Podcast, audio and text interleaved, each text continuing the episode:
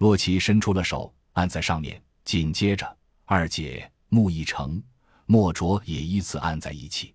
这是这支队伍的第一次，也应该是最后一次试师。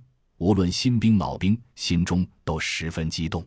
他们六人已经是最后的希望。如果不揪出藏在这里的祸根，不知道下一步还会发生什么。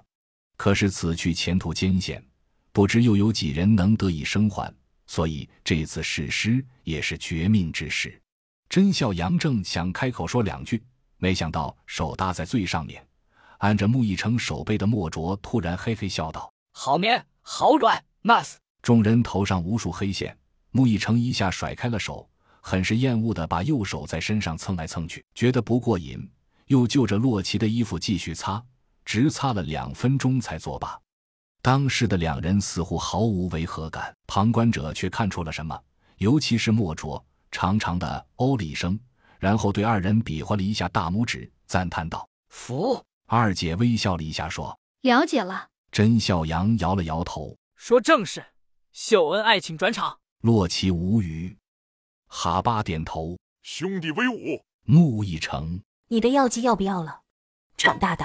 哈巴肯定要。木一成，要还敢色？哈巴虔诚，不敢了。木一成，说。我是狗，哈巴，汪汪！木一成无语。注射完药剂，哈巴整个人处在一种半清醒半昏迷的状态，半个小时后才恢复了神智。他只觉得自己浑身上下使不完的力气，腿上的伤口已经奇迹般的恢复了。来回来去跳了几次，感觉不到疼。哈巴大喜，尽管知道这药剂是以透支生命为代价修复伤势，但此时已经是搏命之际。谁还在乎以后？能活过当下的场景才是王道。甄孝阳与洛奇他们商量之后，拿出一个计划，分兵。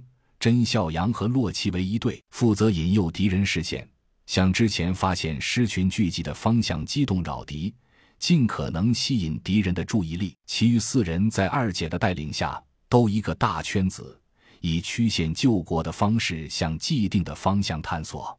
这样一来。敌人的注意力势必被分散，只要二姐几人做得干净，甚至有无损的可能。只是压力就全集中在了甄孝阳和洛奇二人身上。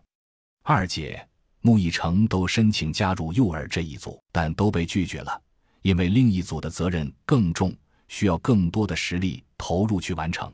尽管恋恋不舍，但二姐和穆逸成还是选择了尊重决定。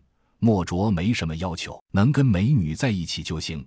哈巴则是完全服从安排，就这样决定了。